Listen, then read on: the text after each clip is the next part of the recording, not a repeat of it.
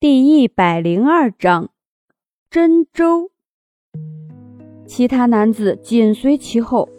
东阳墨，也就是那个看起来成熟的男子，将张逸晨的簪子拿了下来，念了一句什么咒语，簪子变成权杖了。你拿着防身，这个是随你心意而动的。东阳墨纯真的一笑，将簪子还给了张逸晨。看着手里的权杖。张逸琛一时间有点懵，心里想着，要不要跟着安令一起去看看？可怎么去呢？飞着去？就是这么一想，真的飞起来了。张逸晨可吓得不轻，这是做梦也没想到的事儿，自己竟然能飞了，身随心动，跟着安令他们到了金銮殿。金銮殿上站着不少的人，看到安令他们出现。马上行礼，安令挥挥手，示意他们起来。黑衣是鬼族，白衣恍若天神的是仙族，黑紫色衣服略显狂傲的是魔族，还有身穿金黄色衣服的妖族族长。这些人似乎已经等待安令很久了。张逸晨注意到，还有一个女子，身上的衣服是淡蓝色的。眼神中有摄人的光，是大祭司。安令缓缓地走到大祭司的面前：“你为了能够赶上我们四族，还真是不择手段，竟然会把真州的路口打通。真州的路从三皇五帝时期就已经被封存，到现在少说也有百万年了，但是现在被大祭司打开了。”就只是为了跟四族平起平坐。仙、鬼、魔、妖这四族早已是声名远扬的族群了，但是梦族拥有着野心，为了能把四族变成五族，竟然会将真州的通道打开。一时间，梦族的人接收来自真州的气息，内力大增，实力也可以跟四族抗衡了。安令不清楚。孟族这么做的原因，是为了一统全国，还是为了满足自己的私欲？长久以来，所有族群和平相处，这孟族突然出现，还闹出这么大的动静，在搞清楚是敌是友之前，必须要防备。是，我就是这样的大胆。只有大胆的人，才有能力成为这个世界的王者。孟族的野心暴露无遗。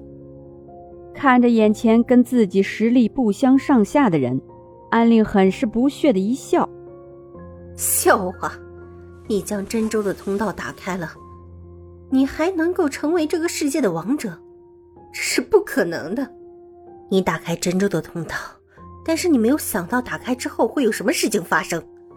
我现在就告诉你，你将真州的通道打开了。”真州其他族群的人一定会觊觎我们这一块土地，到时候他们腥风血雨夺争之际，你却在此称王，你说，你是不是只有死路一条？大祭司脸上的神情变了变，只要有野心的人都会对这一块地方憧憬，都会想要占山为王。你觉得你已经和我们做平了，但是，可他们呢？我们四族都是有根基的族群，你一个突然冒出来的梦族，试问一句，会有谁瞧一瞧你？安令的话像是一记警钟，敲醒了面前的人。大祭司瑟瑟发抖。可是这事情已经成为定局了，又能怎么办？你有办法打开？你会没有办法关上吗？我就连打开通道。都是查遍了孟族上上下下好几万年的卷轴才找到的。至于如何关上，我真的没有找到办法。事已至此，大祭司也害怕了。那么也就是说，你没有任何用处了。安令盯着大祭司，眼看大祭司眼神中的光芒慢慢弱了下来。你想做什么？没有任何的用处。还在这里和我们四族平坐，大家说应该怎么处置？安令回头看了一眼四族的代表，这一切听您的。这一个“您”字尊称，代表着无论安令隐世多久，但是他的地位可是一点都不弱。如果说四族的王都是平起平坐的，那么安令就是给他们平起平坐资本的人。上，安令向来不是一个好人，面前的大祭司只会惹事儿，不能留。张叶晨站在东阳墨的身后，听到安令的话。吓得吞了吞口水，咕咚一声。怎么，你觉得安令很可怕是吗？安令此时看起来确实很可怕。只见东阳墨单纯可爱的脸上露出一个笑容。安令这个人，他是一个很有分寸的人。你想想，要不是这个大祭司的话，安令会跑到这里来吗？四族的王。会因为不安到这里来吗？要是安令将这个大祭司给放了的话，一定会引起不必要的口舌之争，甚至是内战。只有安令下达命令，将大祭司处死了，四族的人才会安心。